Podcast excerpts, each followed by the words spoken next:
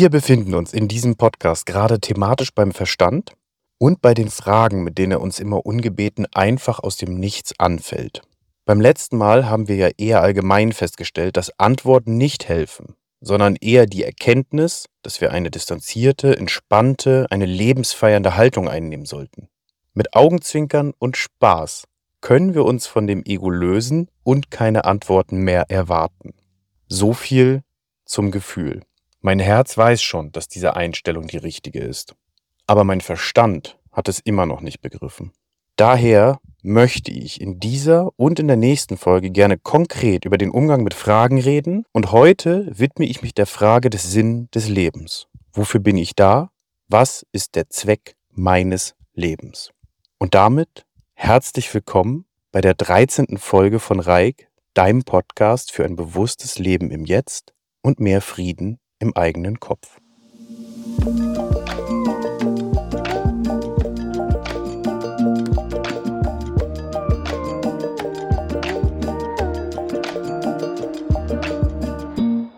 Es wird dich wahrscheinlich überraschen, weil wir in diesem Podcast ja normalerweise über sehr andere Dinge sprechen, aber ich lese und höre vor allen Dingen wahnsinnig gerne Science-Fiction-Romane. Insbesondere, ich habe da so eine kleine Schwäche für, Military Science Fiction. Das sind Science-Fiction-Romane, die in einer militärischen Welt spielen.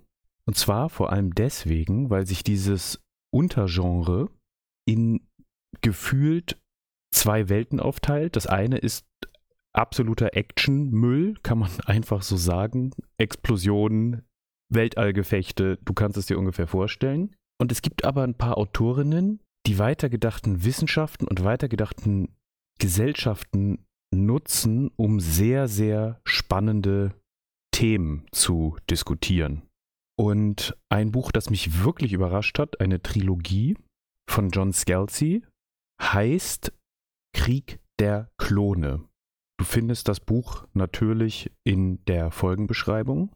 Und bevor ich dir jetzt verraten kann, warum ein ganz bestimmter Ausschnitt aus diesem Buch für diese Folge heute essentiell ist, muss ich dir kurz erklären, worum es darin geht. Das Ganze spielt, wie so häufig bei Science Fiction, in einer weiter entfernten Zukunft. Es ist nicht ganz klar, aber mindestens 200 Jahre in der Zukunft. Und das, worüber wir heute reden, findet im zweiten Teil der Trilogie statt. Der zweite Teil heißt Geisterbrigaden.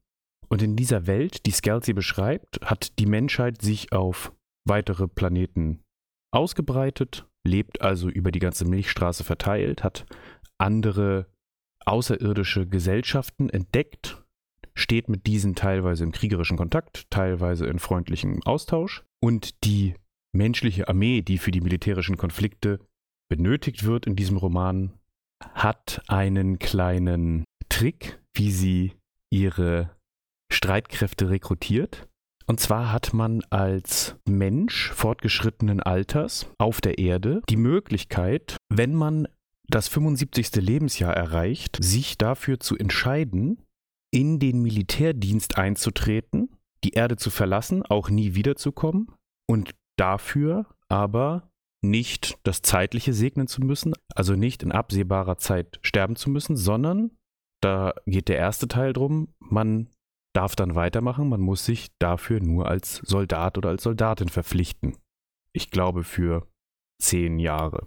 Damit man diese Einsätze ableisten kann, bekommt man dann von der sogenannten kolonialen Verteidigungsarmee einen neuen Körper, einen jüngeren Körper, seinen eigenen geklonten Körper, in denen das Bewusstsein übertragen wird, mit einigen biologischen Optimierungen. Man ist dann schneller, stärker, betreibt mit der Haut Photosynthese, weshalb alle grün werden und so weiter. Du merkst schon, ganz schön abgedreht. Und es gibt in diesem Universum jetzt noch eine Spezialeinheit.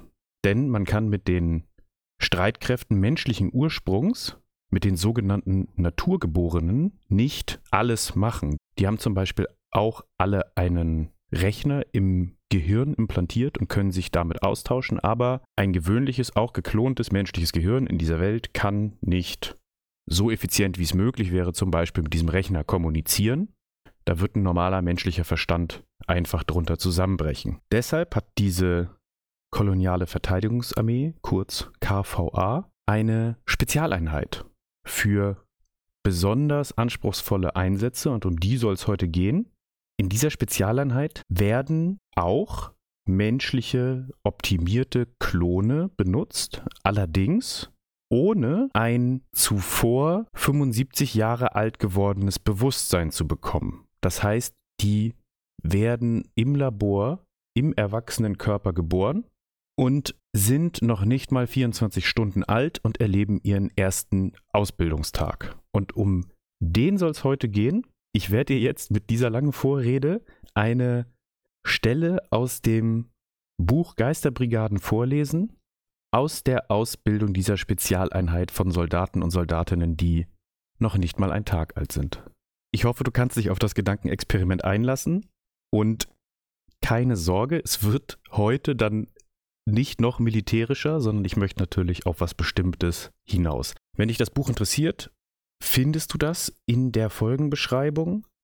Lass dich weder von dem schlechten Titel Krieg der Klone noch von dem meiner Meinung nach sehr trashigen Cover abschrecken. Im Original auch ein viel besserer Titel, Old Man's War, also der Krieg des alten Mannes, das ergibt einfach auch viel mehr Sinn in dem Kontext, dass halt es im ersten Teil besonders um einen 75-Jährigen geht, der dann eingezogen wird. Und schau dir das Buch dann einfach mal an. Wenn du was für das Genre über hast, ansonsten reicht dir wahrscheinlich dieser Auszug schon. Also, die Ausbildung für Soldaten der Spezialeinheit dauerte zwei Wochen. Gabriel Bra begann mit dem Training von Jareds Trupp, offiziell der achte Ausbildungstrupp, indem er den Mitgliedern eine Frage stellte. Was unterscheidet euch von anderen Menschen? Hebt die Hand, wenn ihr die Antwort wisst. Der Trupp, der sich im lockeren Halbkreis von Brahe aufgestellt hatte, schwieg. Schließlich hob Jared seine Hand. Wir sind intelligenter, stärker und schneller als andere Menschen, antwortete er, als er sich an die Worte von Judy Curie erinnerte. Gut geraten, sagte Brahe. Aber falsch. Dass wir stärker, schneller und intelligenter als andere Menschen sind, ist nur eine Konsequenz dessen, was uns von ihnen unterscheidet. Der eigentliche Unterschied ist, dass wir im Gegensatz zu allen anderen Menschen mit einem Zweck geschaffen wurden. Und dieser Zweck ist ein ganz einfacher. Wir sollen dafür sorgen, dass die Menschen in diesem Universum überleben. Die Mitglieder des Trupps blickten sich gegenseitig an. Sarah Pauling hob die Hand. Es gibt auch andere Menschen, die für das Überleben von Menschen arbeiten. Wir haben sie in der Phoenix-Station gesehen, bevor wir hierher kamen. Aber sie wurden nicht zu diesem Zweck geboren, sagte Brahe. Die Menschen, die ihr dort gesehen habt, die Naturgeborenen, kamen ohne Plan auf die Welt. Sie wurden geboren, weil die Biologie den Menschen diktiert, weitere Menschen zu zeugen. Aber es gibt keinen Plan, was danach mit ihnen geschehen soll. Naturgeborene verbringen Jahre ihres Lebens, ohne die leiseste Ahnung zu haben, was sie mit sich selbst anfangen sollen. Soweit ich gehört habe, werden sich manche niemals darüber im Klaren. Sie taumeln halb besinnungslos durchs Leben und fallen am Ende ins Grab. Traurig und ineffizient. Die Szene geht noch eine ganze Zeit lang so weiter. Es wird noch viel mehr diskutiert. Es ist auch sehr spannend, weil in der Szene auch noch rauskommt, dass der Ausbilder schon 13 Jahre alt ist und die Mitglieder des Ausbildungstrupps sich einfach nicht vorstellen können, so alt zu sein, weil sie selber alle erst einen Tag alt sind. Aber das, worauf ich hier eingehen möchte, hat mit diesem Ausschnitt schon zu tun. Was hat dieser Ausschnitt mit dir gemacht? Denk da mal bitte kurz drüber nach, bevor ich dir sage, was ich gedacht habe, als ich den das erste Mal gehört habe, weil mich wahnsinnig interessieren würde, was du jetzt denkst und fühlst. Wenn in dir jetzt schon etwas Widerstand hervorgerufen hat gegen diese Einordnung des Lebenszwecks von diesem Ausbilder, dann herzlichen Glückwunsch. Du bist auf jeden Fall schon mal einen Schritt weiter als ich, als ich das das erste Mal gehört habe. Denn in mir sind auf einmal folgende Dinge passiert. Ich war neidisch. Ich habe gedacht, das ist ja großartig. Man kommt auf die Welt und man weiß, wofür man da ist. Der Zweck des Lebens ist direkt ausgeblättert. Diese Frage, wofür bin ich hier, was soll ich machen, stellt sich für die Mitglieder dieser Spezialeinheit nicht. Die Mission ist ganz klar. Die einzelnen Mitglieder der Spezialeinheit sollen dafür sorgen, dass die Menschen in diesem Universum überleben. Das ist der Zweck. Fertig. Dann kann man aufhören zu denken. Und als mir der Gedanke bewusst geworden ist, habe ich mich richtig ertappt gefühlt. Aua, das ist ja oberflächlich. Wirklich, Reik, du willst so eine einfache Antwort, aber irgendwas in mir wollte die gerne, weil diese Frage, das ist ja momentan so ein bisschen das Thema, das sich hier durch die letzten Podcast-Folgen trägt. Diese Existenzfrage ist halt immer schon ganz groß gewesen in mir und hat sich über mein Leben auch ein bisschen geändert. Da sage ich gleich nochmal was zu. Und ich wollte gerne auch so einen Zweck haben. Und dann habe ich das gleich als oberflächlich bewertet, dass ich auch so eine einfache Antwort haben möchte. Und das tut dann natürlich weh. Ja, dann habe ich weder so einen Zweck, auf den ich neidisch bin, und dann fühle ich mich auch noch schlecht dafür, dass ich darauf neidisch bin. Das ist dieses hervorragende Zusammenspiel aus Verstand und Ego, eine Leidensmühle. Der Verstand stellt eine Frage, tut so, als ob es eine Antwort gäbe. Du hast sie für dich nicht. Und dann sagt dir das Ego, du bist nicht stark genug, du bist nicht tief genug. Warum hast du die Antwort nicht? Warum haben die die? Und hier sind es auch nur ausgedachte Personen. Und an der Stelle ist es dann sehr leicht, unbewusst zu werden, zu leiden, versuchen sich abzulenken. Und manchmal reicht das. Manchmal reicht so ein blöder Ausschnitt aus einem Buch dafür. Der Ausschnitt ist natürlich nicht blöd, sondern das, was ich daraus gezogen habe, reicht, um einen da in so eine Leidensspirale zu schubsen. Ich habe immer das Gefühl, so etwas wie eine vage Erinnerung, früher eine Orientierung gehabt zu haben. Eigentlich noch mehr nicht direkt eine Orientierung gehabt zu haben, sondern mehr das Gefühl während meiner Jugend oder vielleicht auch schon während der Kindheit, immer kurz vor dem Entdecken des eigenen Lebenszwecks zu stehen, der großen Aufgabe, auf die ich mich vorbereite, die ich irgendwie erfüllen soll, meine Mission. Und dann im Laufe des Lebens habe ich allmählich so einen Übergang erlebt zu dem Gefühl, den Zweck doch noch nicht erkannt zu haben, irgendwie immer dran vorbeizuarbeiten, erstmal das zu erledigen, das zu erledigen und dann irgendwann bin ich zu der vermeintlichen Erkenntnis gekommen, ihn vergessen zu haben, als ob ich ihn früher gehabt hatte. Aber wenn ich heute genau darüber nachdenke, und das hat dieser Ausschnitt mit mir gemacht, als ich dann da auf die Suche gegangen bin, dann fällt mir auf, ich habe ihn nie gehabt. Ich habe, als ich jünger war, gedacht, ich finde diesen Zweck. Da ist irgendwo dieses große, lebenserfüllende Ziel. Und dann später habe ich gedacht, ich habe ihn vergessen. Früher war das doch alles realer, greifbar, da war das doch nah, da wusste ich es doch fast schon. Aber eigentlich war da nichts. Und dann kommen sofort Gefühle der Leere, der Planlosigkeit, der Wertlosigkeit und der Ineffizienz. Was habe ich mit der ganzen Zeit gemacht? Bin ich doch nicht für irgendetwas bestimmt? Ich spreche das jetzt alles schon ein bisschen sarkastisch aus, ne? Dabei ist das eigentlich traurig, dass wir denken, so etwas machen zu müssen. Das ist ja auch eine Riesenlast. Und es ist so leicht, so unglücklich darüber zu werden. Warum ist das eigentlich so? Warum klingt das eigentlich so einleuchtend, was der Ausbilder gesagt hat? Also für mich, ich war sofort drin, ich bin da sofort mitgegangen.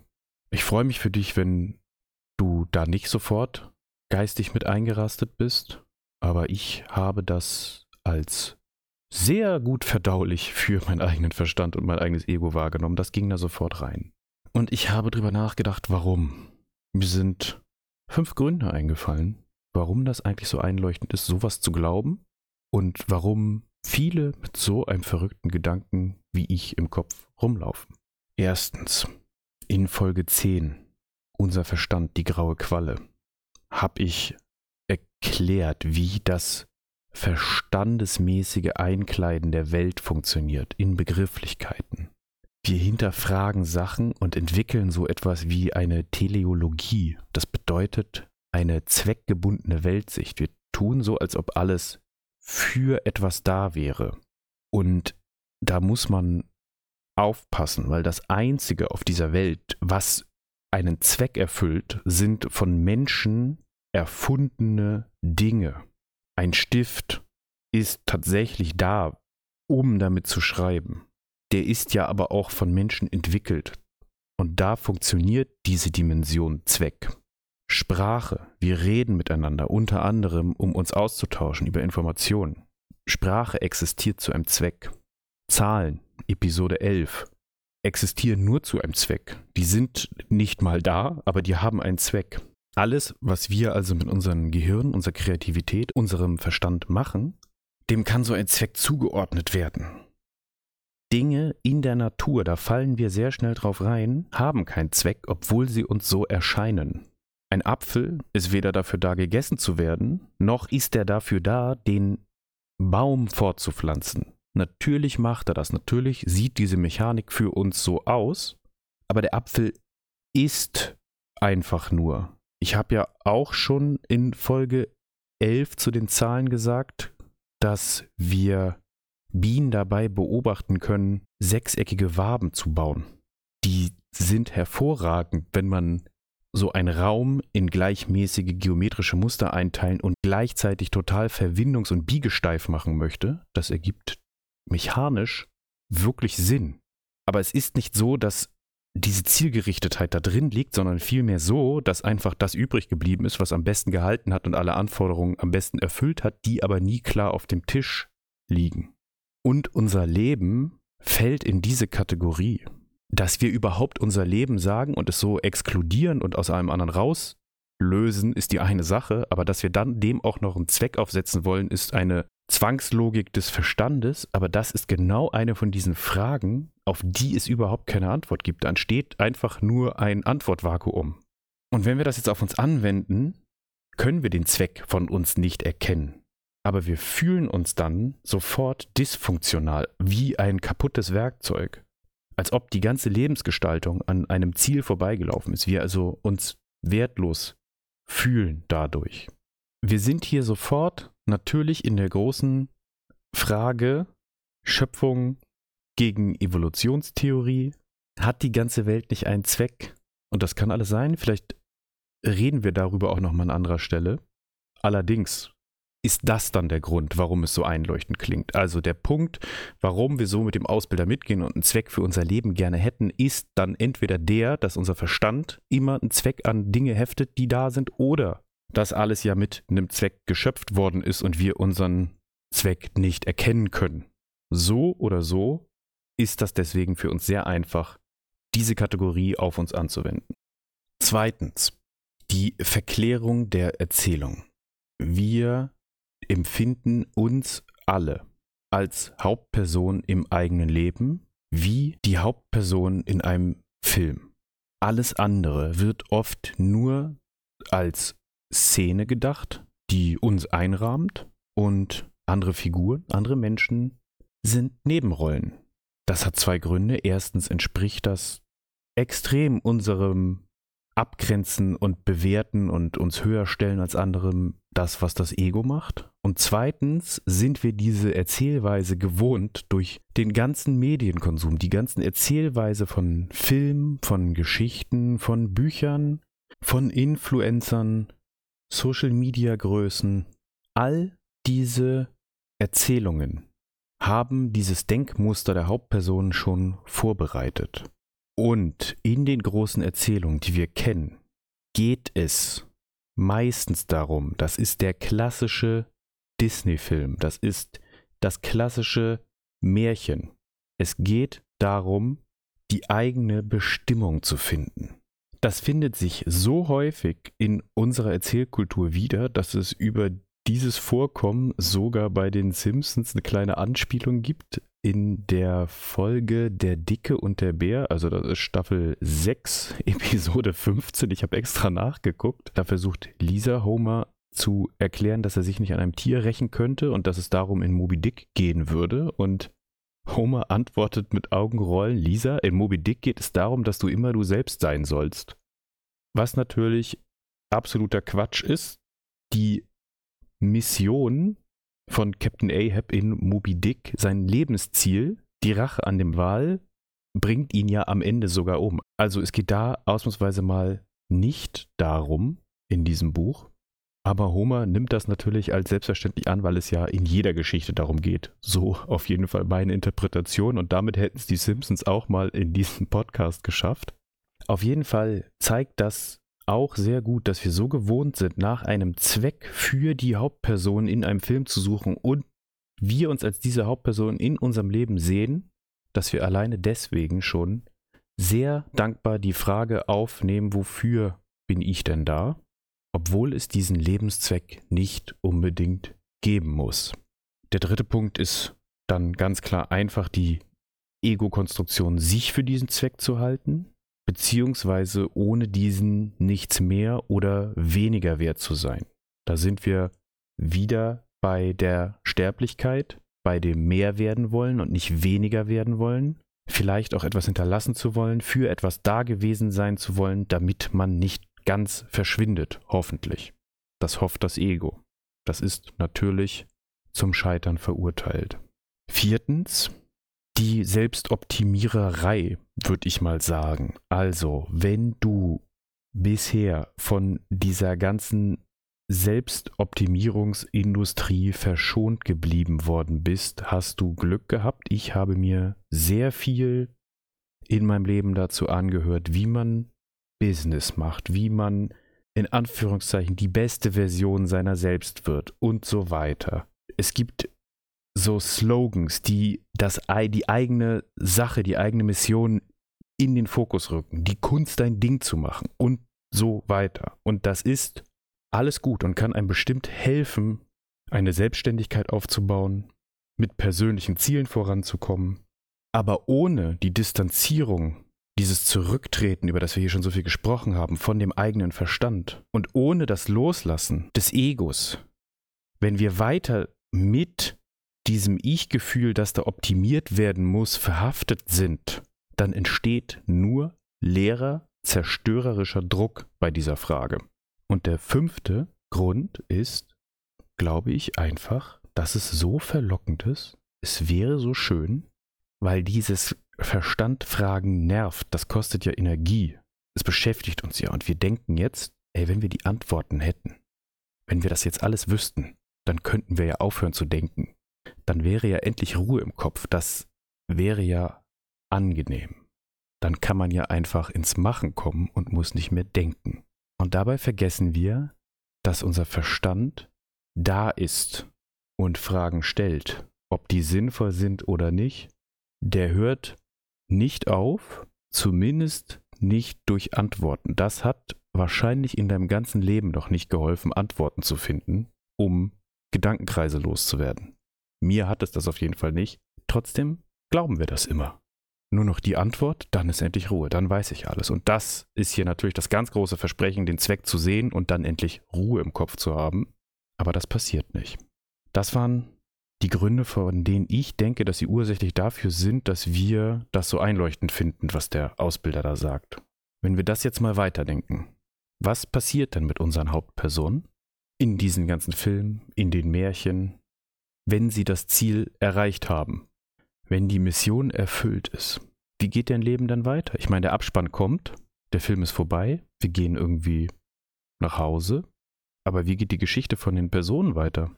Darüber erfahren wir normalerweise nichts. In dem klassischen Disney-Film, klassischen Märchen sind sie am Ende und dann leben sie glücklich bis an das Ende ihrer Tage. Das haben wir in diesem Leben und in dieser Realität noch nie gesehen. Das scheint also nicht die realistische Antwort darauf zu sein. Dann gibt es diese Filme, die enden und dann kommen diese Einblender. Da wird dann nochmal so eine Zeile drauf verschwendet, was dann so passiert. Zum Beispiel, ich weiß nicht, warum mir ausgerechnet dieser Film jetzt einfällt, aber bei The Wolf of Wall Street, da ist ja dann am Ende die Person macht dann, glaube ich, weiter mit Coachings und stellt sich nach vorne und erzählt Leuten, wie sie was verkaufen können. Deswegen ist mir das eingefallen, weil wir das gerade ja schon hatten von dieser Selbstoptimiererei. Aber das ist nur ein Satz. Und ein Leben ist nicht nur ein Satz. Niemand ist glücklich und hat sich selbst gefunden, wenn er dann weiter Coachings macht. Oder was auch immer dann da in anderen Filmen steht. Und wenn wir dann mal Filme haben, in denen es eine Fortsetzung gibt, welcher Film zeigt denn dann den glücklichen, sich selbst gefundenen Charakter aus dem ersten Teil? Der zweite Film wird nur funktionieren, wenn wieder Probleme da sind. Und da sind wir eigentlich am nächsten dran von dem, was das Leben wirklich ausmacht. Denn wir sind ja nicht fertig. Wir sind nie fertig. Wir sind immer auf einem Weg. Und immer stellt sich uns irgendetwas in den Weg.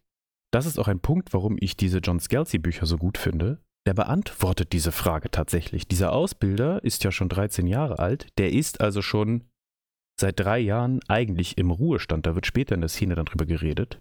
Aber er geht nicht in den Ruhestand. aus diesem Grund, weil das sein einziger Zweck ist und er keinen anderen sieht, bedeutet, dass für ihn sein Schicksal ist der ewige Militärdienst, die ewige Schlacht, das ewige Gefecht. Das ist für so Naturgeborene wie uns schwer zu ertragen. Das ist eigentlich auch keine glückliche Zukunftsperspektive. Und wenn wir schon in diesem Bild des Films reden, was ist an so einem Film das Erlebenswerte? Warum gehst du zum Beispiel ins Kino oder schaust dir bei dir zu Hause einen Film an? Was genießen wir daran? Es sind doch die Momente auf dem Weg zur Missionserfüllung, auf dem Weg zum Ziel. Wir wollen doch kein Findet Nemo sehen, der nach fünf Minuten mit der Suche vorbei ist. Ja, dieser Film, wenn du was für Animationsfilme übrig hast, der macht doch nur Spaß, weil diese Suche ich weiß nicht, fast zwei Stunden dauert. Und Marlin und Dori auf der Suche nach Nemo die verrücktesten Sachen erleben, diese ganzen Gags haben, niedergeschlagen werden, zurückgeschlagen werden. Deswegen schauen wir uns doch so einen Film an. Das ist doch interessant, jede einzelne Minute. Am Ende, wenn sie Nemo wiederfinden, ist das natürlich herzergreifend, aber eigentlich gehen wir ja nicht für die letzte Szene in den Film. Ich zumindest nicht. Das ist uns doch im Grunde egal, klingt jetzt herzlos, weil sie natürlich bitte Nemo wiederfinden sollen. Aber wenn ich mir aussuchen sollte, würde ich lieber einen staubtrockenen und langatmig erzählten Film sehen, bei dem der Protagonist dann hinten raus sein wahres Ich erkennt und am Ende das Ziel seines Lebens erreicht. Oder doch lieber einen Film, der am Ende eigentlich auf nichts rausläuft, der wieder von vorne anfängt, der aber in jeder Minute unterhaltsam, bewegend, ästhetisch und emotional ist, dich mit neuen Gedanken bereichert, andere Perspektiven aufzeigt und einfach in jedem Moment sehenswert war. Wenn dann das Ende, das große Ziel nicht kommt, ist mir das eigentlich egal. Ich möchte natürlich hier auf das Leben hindeuten. Der Zweck des Lebens ist im Jetzt zu finden. Hier, da, wo du gerade bist. Du hörst diesen Podcast, du siehst, du riechst, vielleicht sind Menschen in deiner Umgebung, vielleicht kannst du irgendwo sitzen, Wärme spüren, einen Tee trinken. Alles das, wenn du das genießen kannst, wenn du dich das ausfüllen lässt, dann wird die Frage nach dem Zweck auf einmal ganz klein. Das ist jetzt kein Plädoyer gegen große Missionen, gegen große politische Ziele, gegen eigene Ziele. Ganz im Gegenteil. Das ist super wichtig dass wir gesellschaftlich vorankommen und uns einer Sache verschreiben können. Aber das ist eine äußere Mission, ein äußerer Zweck. Der innere Zweck ist dieses Erleben. Und das ist vorrangig. Wenn wir den Gedanken mal umdrehen und uns überlegen, was wäre denn, wenn es jetzt einen externen Existenzzweck gäbe? Also wenn unser Leben wirklich einem Sinn verschrieben wäre, das würde doch zu einem gnadenlosen Konkurrenzkampf darum führen, wer am besten den Zweck des Lebens erfüllen kann. Ich meine, wir sehen gerade, was mit der Welt passiert, wenn viele Menschen glauben, dass der Zweck des Lebens Anhäufung von materiellen Gütern wäre und das Ego zu vergrößern. Und jetzt stell dir mal vor, alle Menschen hätten das zu 100 Prozent auf ihrer Agenda stehen oder ein anderes Ziel, um das sie konkurrieren müssten. Und dann gäbe es auch auf einmal objektive Unterschiede zwischen den Menschen. Da es dann einen Lebenszweck gibt, könnte man sich unter dem auch vergleichen. Und dann wären Menschen automatisch mehr wert, die diesem Zweck mehr entsprechen würden. Einfach mehr Mensch. Es wäre eine Welt, in der wir unseren externen Zweck kennen würden und dem nachgehen würden. Auf einer Welt, wo wir zu unserer Geburt gesagt bekommen, du bist dafür da, wäre die Hölle los. Ich würde auf so einer Welt, wenn ich das zu Ende denke, nicht leben wollen. Die ganze Perspektive ändert sich schlagartig, wenn wir verstehen, du darfst, aber du musst nicht. Also du darfst einer Sache nachgehen. Du darfst dir eine Erfüllung suchen. Mach die Dinge, die dich glücklich machen. Strebe hohe Ziele an. Aber du musst nicht. Und du darfst sie dir selber aussuchen. Und du darfst sie auch ändern. Und du darfst sie auch nicht erreichen und dich trotzdem gut fühlen. Ich glaube, der Wert, die Wunderhaftigkeit, Der ganze Zauber des Lebens besteht genau in dieser Zwecklosigkeit und der Freiheit, sich selbst einer Mission verschreiben zu dürfen. Damit wird das Ganze mehr zu einem Spiel. Das ist nicht so fest, nicht so ernst und du kannst das mit echtem Gefühl machen und nicht mit erzwungener Motivation.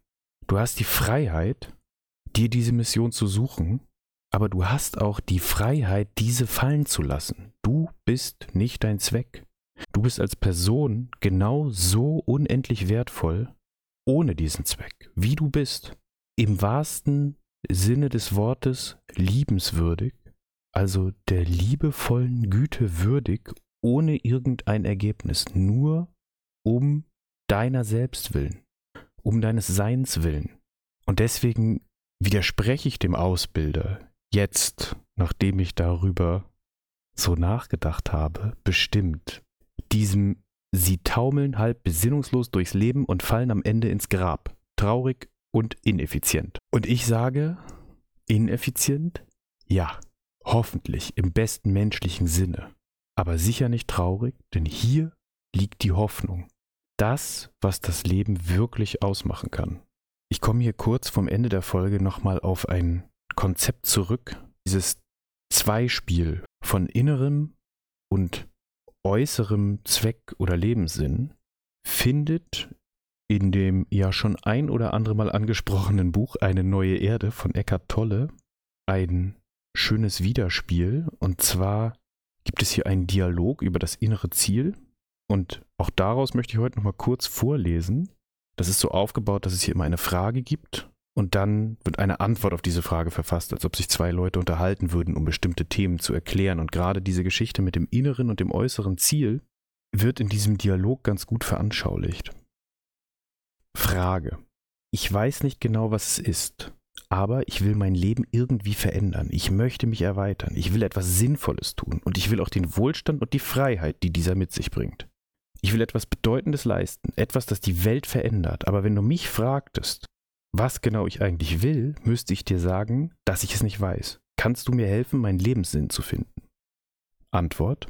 Dein Lebenssinn ist der, hier zu sitzen und mit mir zu reden. Denn du bist ja da und tust das. Bis du aufstehst und etwas anderes tust. Dann wird das andere dein Lebenssinn. Mein Lebenssinn soll darin bestehen, die nächsten 30 Jahre im Büro zu sitzen, bis ich rausgeschmissen werde oder in den Ruhestand trete? Du bist im Augenblick nicht in deinem Büro. Es ist also im Moment nicht dein Lebenssinn. Wenn du in deinem Büro sitzt und tust, was du tust, ist das dein Lebenssinn. Nicht für die nächsten 30 Jahre, aber für den Augenblick. Ich glaube, es gibt da ein Missverständnis. Für dich ist der Lebenssinn das, was du jetzt gerade tust. Für mich bedeutet es, ein Gesamtziel im Leben zu haben, etwas Großes und Bedeutendes, das dem, was ich tue, einen tieferen Sinn gibt und wirklich etwas bewegt. Der Papierkram im Büro bringt's nicht, das weiß ich sicher. Solange du dir nicht des Seins bewusst bist, wirst du immer in der Dimension des Tuns und der Zukunft einen Sinn suchen. Das heißt, in der Dimension der Zeit. Und der Sinn oder die Erfüllung, die du darin findest, werden schließlich vergehen oder sich als Täuschung herausstellen. Unweigerlich wird die Zeit sie zerstören. Sinn, den wir auf dieser Ebene suchen, hat keinen Bestand und ist nur bedingt wahr. So viel zu dem Auszug. Der wichtigste Punkt ist eigentlich hier, der, den ich auch schon bei den Lektionen von der Langhantel angesprochen habe. Der Sinn ist das, was wir jetzt gerade tun. Der innere Sinn. Der äußere Sinn kann ein großes, hehres Ziel sein oder ein kleines. Vielleicht für die Familie da sein, vielleicht die große Karriere machen, was auch immer sich energetisch mit dir wirklich verbindet.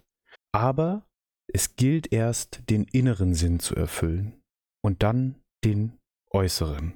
Und weil ich nicht alles wiedergeben kann, was Tolle dazu geschrieben habe, weil ich noch eine Stunde reden könnte darüber, was ich über den äußeren und den inneren Sinn denke und wir der Sache aber doch keinen einzigen Schritt näher kommen würden, habe ich hier ganz am Ende für dich noch eine Geschichte, die du vielleicht schon mal gehört hast, nach Marie Hüsing. Und hier geht es um zwei Menschen, die sich treffen und der eine sieht den äußeren Sinn der Dinge und der andere Mensch fokussiert sich meiner Meinung nach auf den inneren. Ich bin mir nicht ganz sicher, an welcher Stelle sie das geschrieben hat. Ich finde immer nur den Verweis, die Wiedererzählung dieser Geschichte nach Marie Hüsing. Deswegen hier für dich eine Version dieser Geschichte. Ein alter Mann, der früh am Morgen am Strand entlang ging, sah ein Kind, das Seesterne aufsammelte und sie ins Meer zurückwarf. Er fragte, warum es das tue. Weil die Seesterne sterben werden, wenn sie hier nachher in der Sonne liegen, antwortete das Kind. Aber der Strand ist viele Kilometer lang und da liegen Tausende von Seesternen, sagte der alte Mann. Was macht das für einen Unterschied aus, wenn du von den vielen ein paar ins Meer zurückwirfst? Das Kind sah auf den Seestern in seiner Hand, und während es ihn ins Meer warf, antwortete es, für diesen einen macht es einen Unterschied.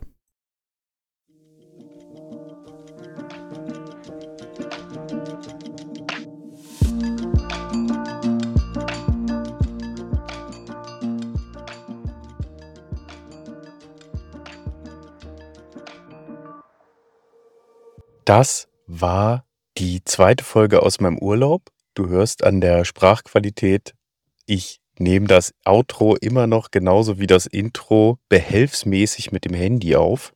Ich hoffe, du konntest mit dem Hauptteil der Folge trotzdem was anfangen. Mir helfen diese Gedanken auf jeden Fall dabei, diese Frage fallen zu lassen und es gut sein zu lassen. Schreib mir gerne über Instagram, ob es dir auch so geht.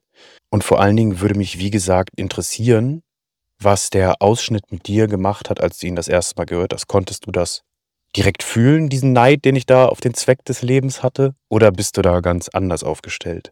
Wenn dir diese Art von Romanen oder wie in meinem Fall Hörbüchern gefällt, kann ich dir noch die Trilogie The Red von Linda Nagata empfehlen.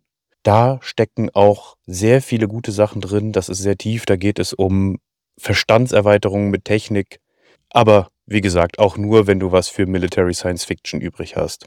Dann habe ich noch eine kleine Korrektur hinterher zu schieben. Ich habe ja darüber gesprochen, dass ich über die Bienenwaben schon mal gesprochen habe mit den sechs Ecken und sagte, das ist in Folge 11. Das stimmt aber nicht. Das war Episode 10, der Verstand, die graue Qualle. Und worüber ich mich auch sehr freuen würde, wenn du wüsstest, aus welchem ihrer Bücher oder Veröffentlichungen die Geschichte von Maria Hüsing am Ende mit den Seesternen herkommt, das würde mich sehr interessieren, die mal im Original und nicht nur als Zitat zu lesen. Beim nächsten Mal geht es dann noch weiter mit dem Thema der konkreten Fragen. Da geht es um zwei andere sehr konkrete Fragen. Und ich freue mich natürlich sehr, wenn du dann wieder dabei bist. Habe vielen Dank für deine Zeit heute, dass du bis hierhin gehört hast. Und ich wünsche dir bis zum nächsten Mal alles Gute.